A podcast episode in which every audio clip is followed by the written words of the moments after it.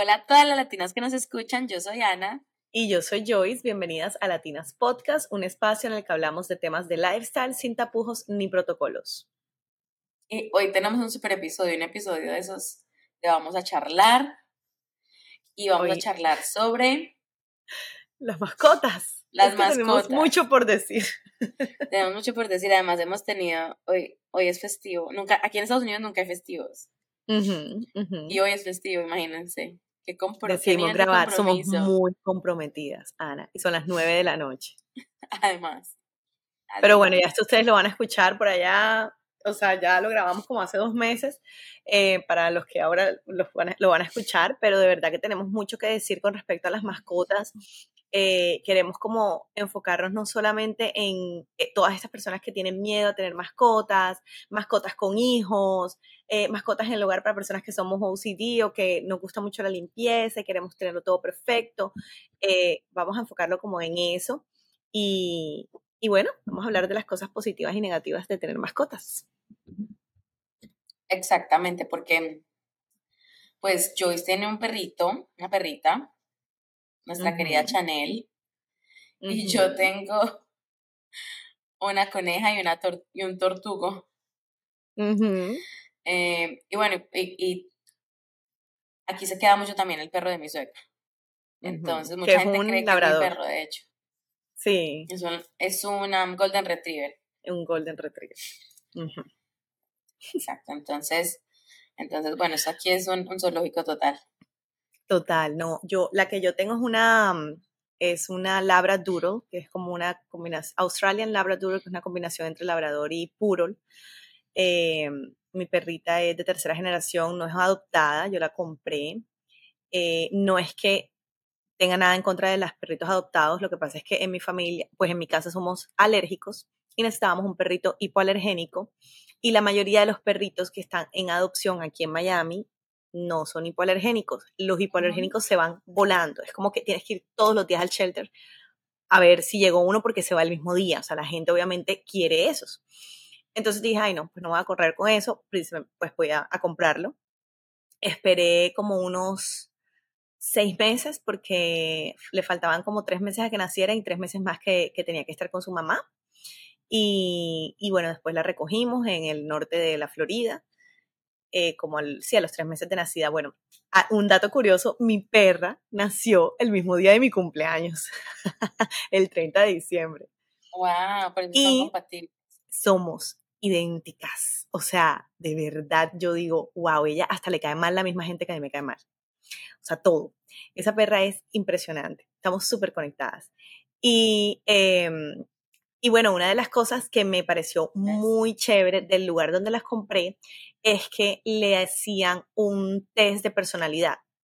Y ese test de personalidad te decía si esa perra iba a ser buena con los niños, si le iba a gustar jugar con la pelota, si mm, cómo iba a ser su personalidad como a nivel de si es juguetona, si es seria, si va a querer tener su espacio, si esto, ta, ta, ta.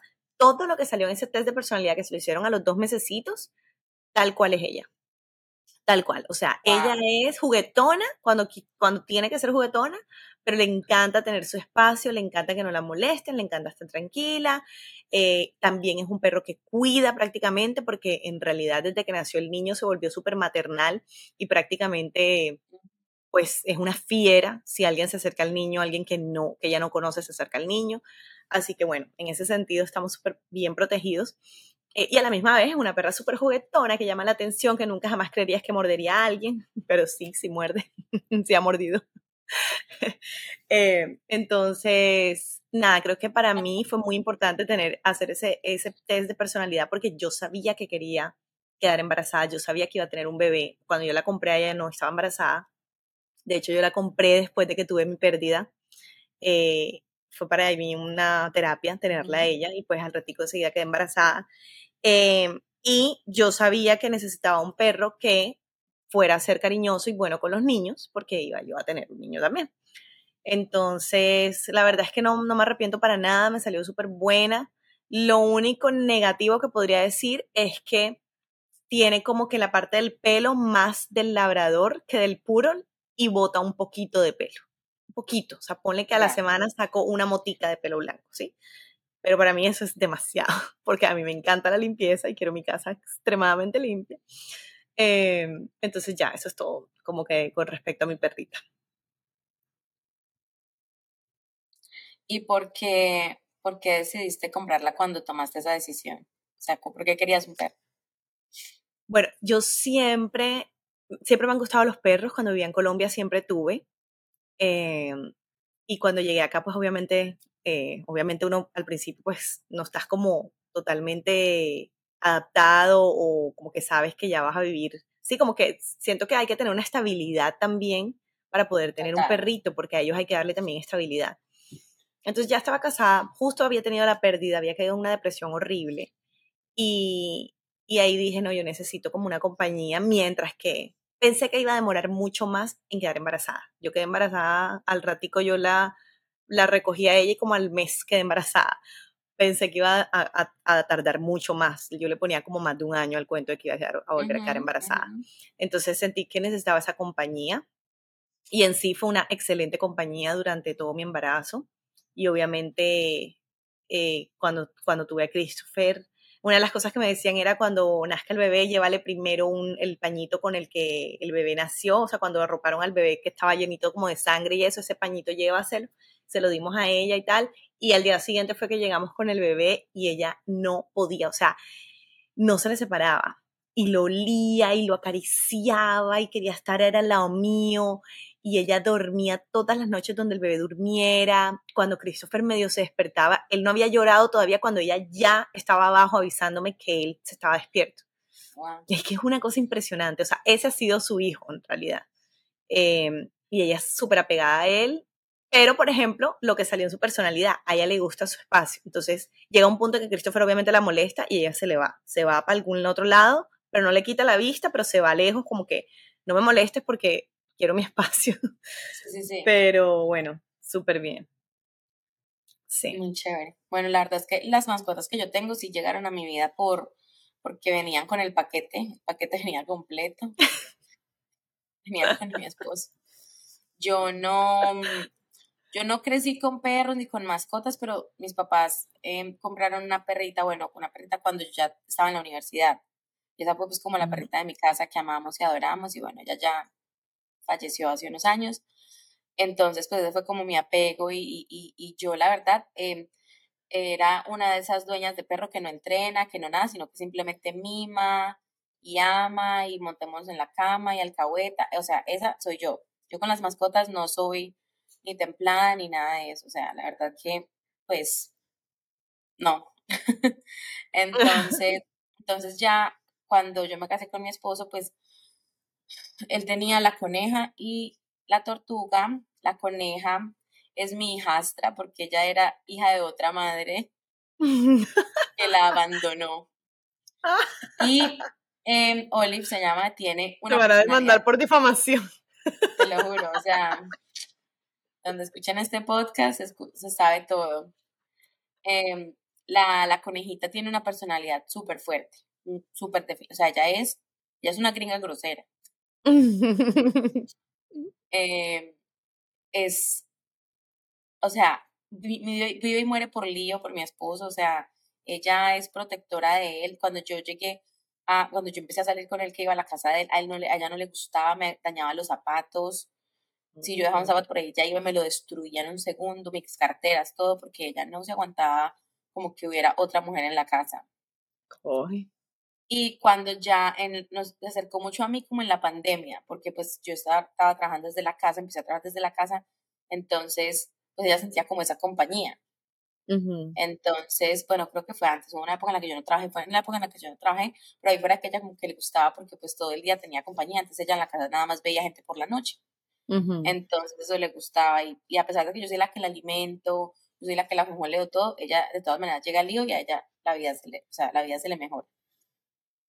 Cuando yo, todavía, cuando yo todavía iba a la oficina, llegaba a la casa y apenas ella me oía en la puerta, se paraba encima del lío como quien dice, pues yo este es mío. entonces tú tranquila. Sí, impresionante. Y Greg, la tortuga, no sé si es más relajado, parche. él, es, Él, es el que mejor se porta en esta casa. Greg probablemente nos va a enterrar porque Greg puede, puede vivir hasta 40 años. Entonces, y tiene como 11. Entonces le quedan por ahí 30 años de vida más. Entonces aquí tenemos Greg para rato. Ah, imagínate, o sea, Teddy y, y Paul van a vivir con él, o sea, prácticamente toda su vida. Exactamente. Entonces, bueno, y, y, ya con el tema de, de del bebé, pues a Greg le encanta la atención y Teddy va y le dice, ¿qué? ¿Qué? Y él sí, pues le baila y le... Bueno, con Olive ha sido un proceso, ella desde que empezó a ver como que invadíamos su espacio, porque porque le movimos la casita para un ladito y pusimos, cuando te iban a hacer un culum, pues uno de esos bouncers para Teddy, entonces ya era como que, acá. Bueno, como que poco a poco, y cuando Teddy nació, pues iba y lo olía y lo, lo miraba a ver qué era lo que estaba pasando, pero no entendía. A medida que Teddy ha ido creciendo, Teddy tiene la manito pesada. claro, no, él no mide su, su, fuerza todavía. Entonces él la va a agarrar y la agarra duro, esa pobre coneja.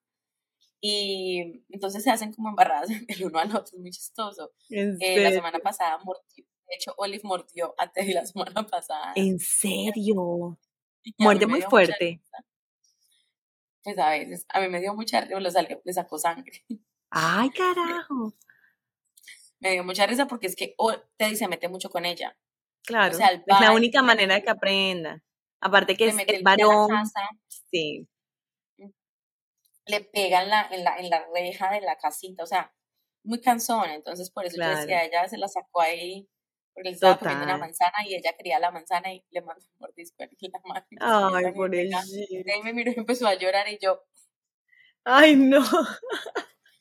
My dear. Te lo buscaste, te lo buscaste. No quiero decir que te lo buscaste, pero te lo buscaste. Total. Pero pues ya, pero ya a veces los veo jugando juntos, como que ella corre y él corre detrás de ella y luego él, ella lo sigue, entonces ya por lo menos están formando como ese, vínculo. Claro. Le toma, les, tomó, les toma tiempo por, por la personalidad de Oli. Correcto. ella tiene una personalidad fuerte. Sí. Entonces, obviamente, y han sido muchos cambios en su vida. Entonces, obviamente, le cuesta. Pero fíjate. Y, eso, y eso va muy atado a uno de los puntos que yo quería tocar hoy, es que cuando uno compra una mascota es hasta el final. O sea, pues uno no puede comprar una mascota, sea la mascota que sea, e irla dejando que porque, ay, no, no pude, o no tengo tiempo, o no sé qué, porque la verdad es que, pues, son un ser vivo y ellos se acostumbran a la vida que uno les está dando y, a las personas y al ambiente y a todo. Entonces, pues esa sería como una de mis primeras recomendaciones para todos y es que si van a comprar una mascota, sepa que es un compromiso tan grande y una responsabilidad tan grande, pero que no es una responsabilidad que cuando yo no pueda más o cuando me aburra la dejo, sino que es una responsabilidad que ya es como un hijo hasta el final. Total. Piensen en si les gusta, es como, mira, y, es, y esa es otra cosa, que es como un hijo que nunca crece porque siempre van a necesitar de ti. Por lo menos los niños ya en algún momento van solos al baño, ya en algún momento van a crecer, ya pues en el día se van para el colegio y ya algo a los 18 se van para la universidad. Pero los mascotas, no, lo, todo el año que tengan de vida, todo el año te va a tocar limpiarle la nalguita y todo todos los años te va a tocar ponerle la comida, ponerle el agua, sacarlo a caminar. o sea, así es perro, pues. O sea, es para toda la vida y es toda la vida constantemente cuidándolos. Eh, sobre todo esas personas que, que pasa mucho, incluso a mí me pasó cuando estaba chiquita, cuando tenía como 10 años, yo quería un perro, quería un perro, quería un perro, me compraron un perro. Apenas el perro le salió la primera garrapata, regalaron al perro. Entonces, imagínate, no sé qué le pasó al perrito, igual yo estaba muy chiquita, no tenía como conciencia de esas cosas, pero ahora lo pienso y digo, padres de familia, madres, madres, si sus hijos le piden una mascota, no se las compren no se la compren si su hijo no es suficientemente grande para que se responsabilice de la mascota, si ustedes no son el tipo de persona que les gusta tener mascota en casa. Porque apenas vean algo de la mascota que no les guste o que su hijo se aburrió y no la cuidó o whatever, a la final la mascota es de ustedes. Porque sí, puede que se lo regalen al chiquito, pero es que el chiquito no le puedes, o sea, ¿qué tanto le puedes exigir? Sí, él puede cuidarle y eso, pero a la final la responsabilidad es del adulto. Entonces hay muchos casos que le compran el perrito a los, a los, a las hijas, a los hijos, porque están chiquiticos y quieren el perrito y quieren el perrito, sé que como que todos pasamos por esa etapa, y les compran la mascota y a la final no terminan ni un año regalándola porque A, B, C o D. Entonces eso sí me parece como horrible, o sea, no lo hagan. Sobre todo que no, no lo hagan. no lo hagan y no los reproduzcan, no los reproduzcan por dinero. Oh my God, no saben. Es que hay que entender no solamente el hecho de que hay muchos mascotas, eh, perritos, eh, estoy hablando aquí de perritos, pero puede pasar, ¿verdad? En, cualquiera.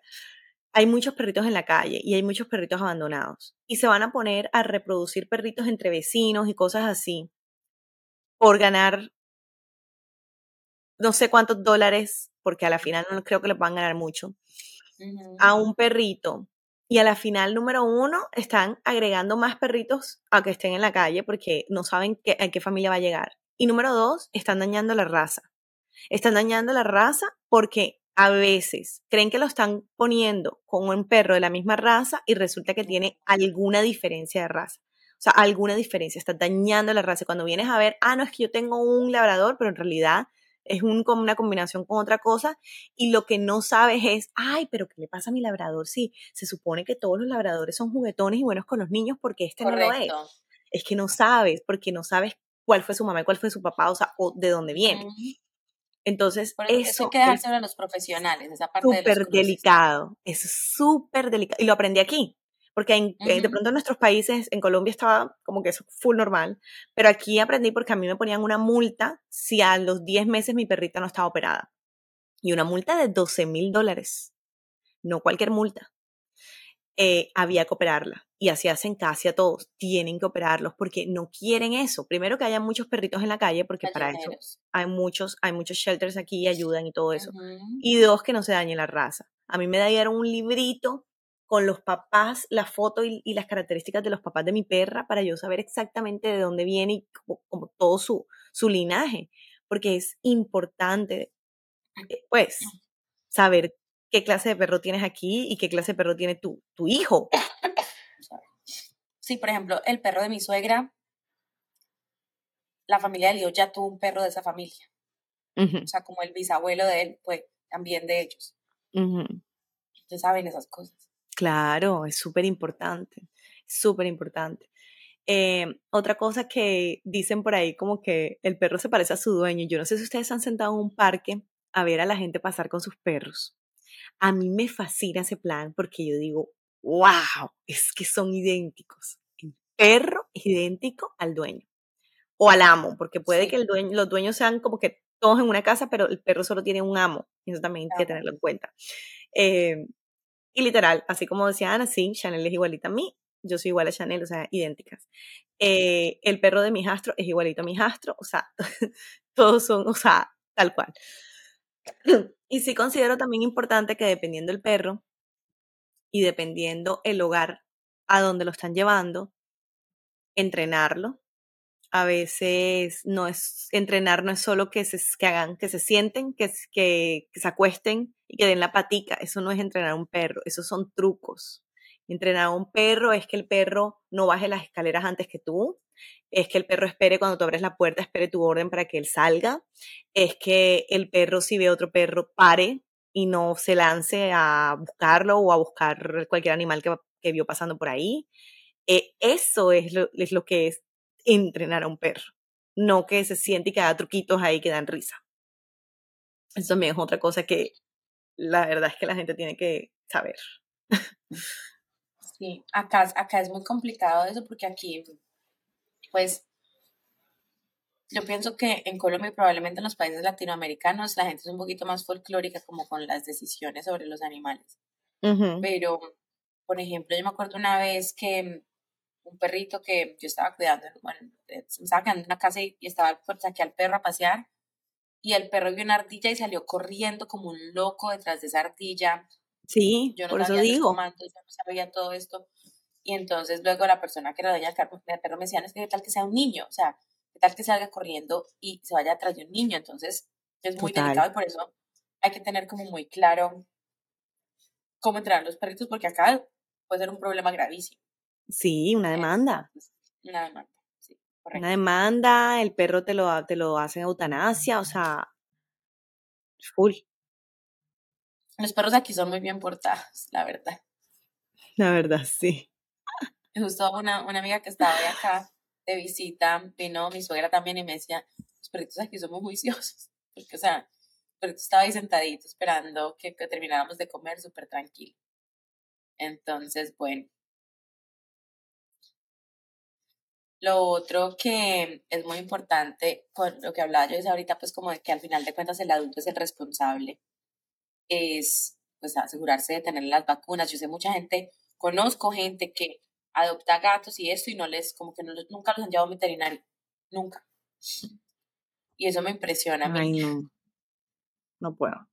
Porque pues eso es por el bien de todos. O sea, exacto. Por el bien no solo de ese gatico, pero de los otros gaticos con los cuales se relaciona. Exacto.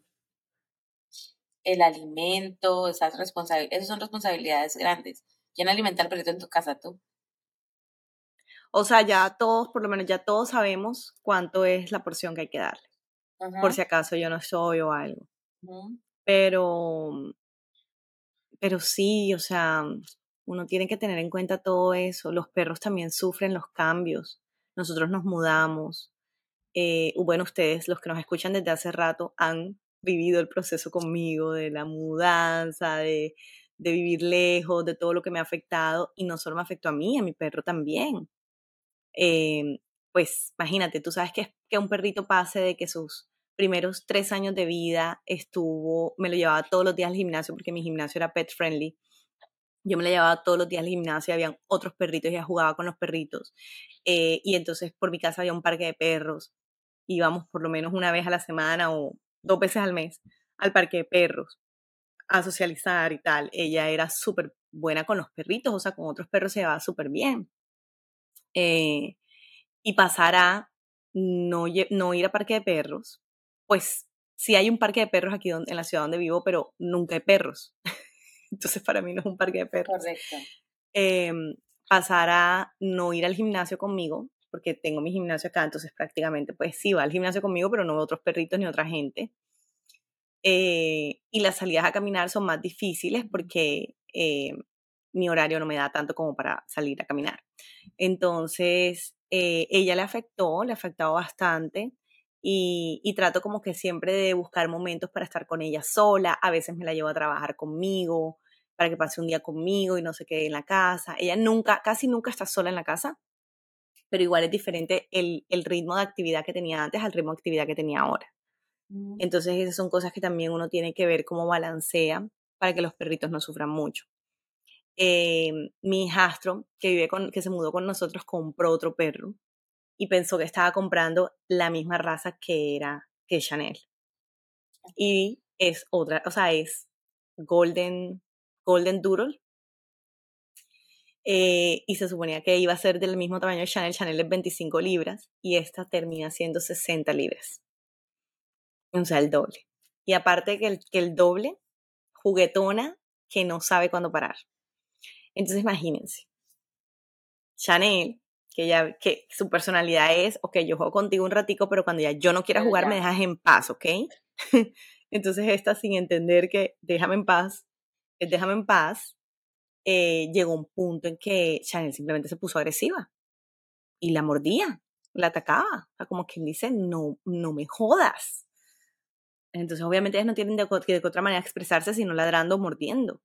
Entonces yo digo, wow, ¿cómo ves, cómo ves cómo un perro que está perfectamente entrenado eh, y que se ha portado toda la vida súper bien, cambia por cierta, eh, eh, sí, temporada o, o, lo que está pasando en la casa?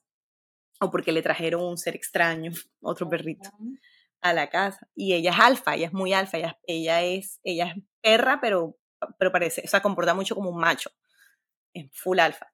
Entonces, eso le afectó también muchísimo, o sea, nos tocó separarlas, no, no, estamos, no jugamos con las dos al mismo tiempo, a cada una hay que darle su espacio, entonces imagínate, son tantas cosas que hay que tener en cuenta cuando también ya tienes una mascota y decides voy a tener, voy por otra, también tienes que tener en cuenta las personalidades y todo eso, porque no sabes qué tanto dan van a, a ser compatibles. Y estas dos no son compatibles, son compatibles para un ratico, pero ya después Chanel se aburre y no quiere nada con ella. Además que mucha gente, yo le he escuchado el cuento de que no, es que tengo un perrito y no se porta bien, de pronto, si le compro otro, va a tener con quién jugar y van a estar Mm. mejor. Eso no siempre es así. No siempre. No, no siempre es así. No siempre es así. Y ellas van cambiando. Era lo que te decía cuando nació el niño. Nosotros teníamos, en el patio donde nosotros vivíamos antes, teníamos canal eh, donde se parqueaban los botes y, y teníamos como una máquina de hielo y mi esposo siempre le decía a los amigos que podían llegar a coger hielo para los botes a la, a la máquina de nosotros. Pues esta gente obviamente estaba acostumbradísima a pasar por el patio sin que no pasara, sin que pasara nada. Pero resulta que cada vez que nosotros estábamos en el patio, para ella era como una amenaza. O sea, esta persona está viniendo desde, el- desde afuera, desde el patio, no me está saludando, porque aparte no, ese es otro error. O sea, está, está llegando a una casa ajena. Hay un perro, por más bonito que se vea, porque como te digo, Chanel se ve divina, que no mata una mosca, pero por más bonito que se vea, tú tienes que reconocer que es, es la casa de ese perro Mm, eh, pasaban por el patio, Chanel sentía como que esto van a hacerle algo a Christopher, porque la verdad es que pasaba solamente cuando Christopher estaba en el patio. Eh, le van a hacer algo a Christopher y ¡juas! lo mordía. Ella no tiene, ella no es de morder duro porque no es, esa, no tiene la capacidad de morder duro, pero sí de apretar. Entonces, así hizo a cuatro personas diferentes. Y era lo mismo. Entonces yo les decía a todos, ellos me decían, oye, tu perra. Y yo, no, no, no, qué pena. Es que tú estás entrando a mi patio sin saludarla, no te estás agachando a decirle hola, hello, tú me conoces, huéleme, sino que estás siguiendo caminando y yo estoy aquí afuera con mi hijo. Correcto. Ella está haciendo su trabajo sin haberla entrenado para eso, pero es que desde que nació Christopher, para él, ella ese es su hijo. Exacto. Entonces, eso también tienen que tenerlo, también hay que tenerlo en cuenta. O sea, yo, yo sé que cuando yo esté con Christopher y estoy con Chanel, él está protegidísimo. O sea, ella va a atacar a quien sea. Perfecto. Así debe ser. Total. Me da risa porque con los ojitos y su, y su belleza pasa desapercibida. Por ahí les dejaremos una foto de Chanel para que la vean. Que Ay, no, sí. no van a creer nada de eso. No van a creer. No van a creer que sea tan brava. Que ya se No. ve como un perrito muy dulce. Es que es muy dulce. Es muy dulce, es muy dulce. Exacto. Bueno. Bueno, entonces ya saben, tomen, tomen las como las medidas necesarias primero antes de tomar la decisión de tener un animalito, son para toda la vida, son, requieren mucha responsabilidad, requieren mucho tiempo y los cambios para ellos son tan duros como son para los seres humanos, entonces de verdad em, en la pandemia me acuerdo que mucha gente adoptó perritos y luego ya los devolvieron porque no pudieron, porque ya volvieron a trabajar y porque no sé qué. Entonces No, no, hagan eso. Es no que eso no es como ir a comprarte una cartera. No, no, no. No, no, no. No, no, no. Entonces, eh, piénsenlo bien y bueno, cuéntenos, ¿tienen mascotas? A mí me encantan las mascotas, o sea, yo no las tenía antes, pero me parece súper chévere. Me gusta llegar a una casa donde hayan mascotas. Entonces, cuéntenos ustedes ver cómo les va, quieren perros, no quieren perros, los tienen, gatos, peces, tortugas o conejos como aquí, Lagartos, lagartos. iguanas. Oh my God. Ya, ya la área de esos reptiles tan reptilianos son un poco too much para mí. No, gracias. Christopher me dijo el otro día que quería un. Le dije, cuando sea grande y vivas en tu propia casa, te lo compras. Que tengan una feliz semana. Síganos en Latinas Podcast. Denle like a este episodio y déjenos buenos reviews. Bye. Bye.